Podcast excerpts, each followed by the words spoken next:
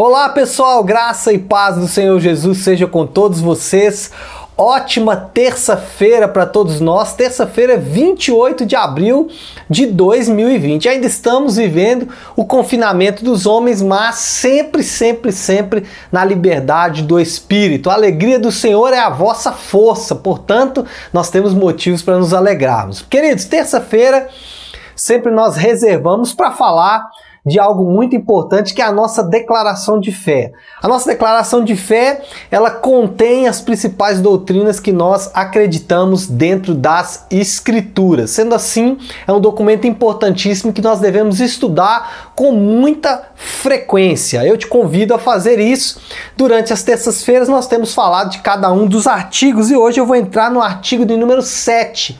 Nós vamos falar sobre o que nós entendemos como reino de Deus, né? Essa, uh, esse termo muito usado, mas que um, em muita medida a gente não sabe muito bem o que é. Bom, dito isso, nós temos que entender que o reino de Deus ele tem três aspectos.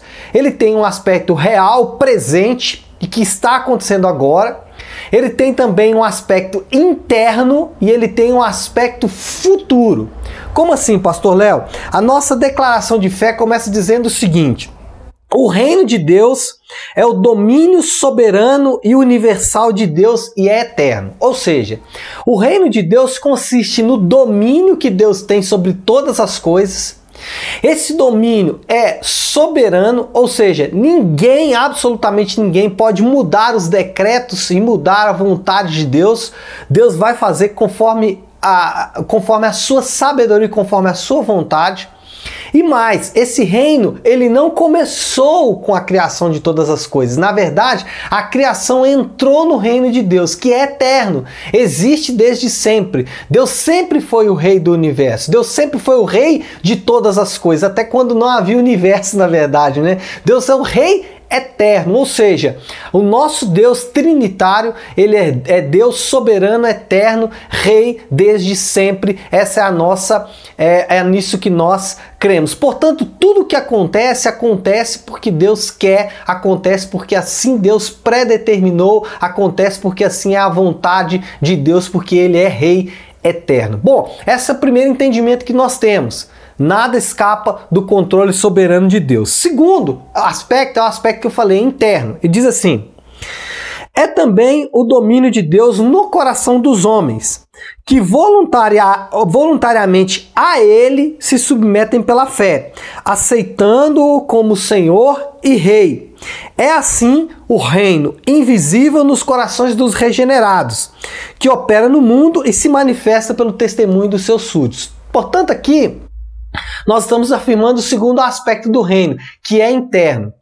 Quando você é, nasce de novo pela obra da regeneração, pela ação do Espírito Santo, que outorga em você o sacrifício de Cristo na cruz, você passa então a definitivamente entrar nesse reino de Deus. Não só no reino, como a gente disse aqui, onde ele governa todas as coisas. Você passa a fazer parte do reino e testemunhar como súdito desse reino. Esse reino é invisível, esse reino não pode ser tocado, mas esse reino, ele é o reino de Deus na terra, a manifestação do reino de Deus na terra. Eu gosto quando a nossa declaração de fé diz assim: aqueles que voluntariamente se submetem a ele pela fé. Ou seja, apesar de Deus ser o rei de todo o universo, alguns podem se submeter a essa soberania, outros não. Aqueles que pela fé se submetem a essa soberania, esses se tornam seus súditos e testemunham do seu reino. Aqueles que é, é, resistem e endurecem seu coração, eles, apesar de estarem sobre o domínio desse rei, eles não se submetem voluntariamente a este rei. Não é o nosso caso. Uma vez regenerados, nosso interior né, o Espírito Santo passa a trazer este reino para dentro de nós. Jesus falou isso. O reino não é comida nem bebida. É por quê? Exatamente mostrando essa questão subjetiva do reino, essa questão interna do reino, o qual eu e você fazemos parte. E o último artigo aqui diz assim: a consumação do reino ocorrerá com a volta de Jesus Cristo, que data em que, é, em data em que só Deus conhece. quando o mal será completamente vencido e surgirão novo céu e nova terra para a eterna habitação dos remidos com Deus. Esse é o último aspecto aí do reino que diz o seguinte: o reino ele é futuro. Ou seja, nós aguardamos quando esse reino que hoje é interno, que hoje está dentro de mim, está dentro de você, esse reino se manifestará em um reino visível, aonde Deus de forma visível vai governar todas as coisas em novo céu e em nova terra. E aí sim, esse é o aspecto futuro do reino, o reino que nós aguardamos, um reino de paz, um reino de alegria, um reino de justiça, ou seja, um reino aonde tudo o que está acontecendo hoje vai fazer sentido. Hoje nós olhamos e não entendemos por quê, mas nesse reino as coisas vão fazer sentido. E mais, nesse reino nós governaremos com Cristo. Cristo será o grande príncipe da paz e nós estaremos com ele. Bom, esse é o nosso, o nosso entendimento sobre o reino de Deus.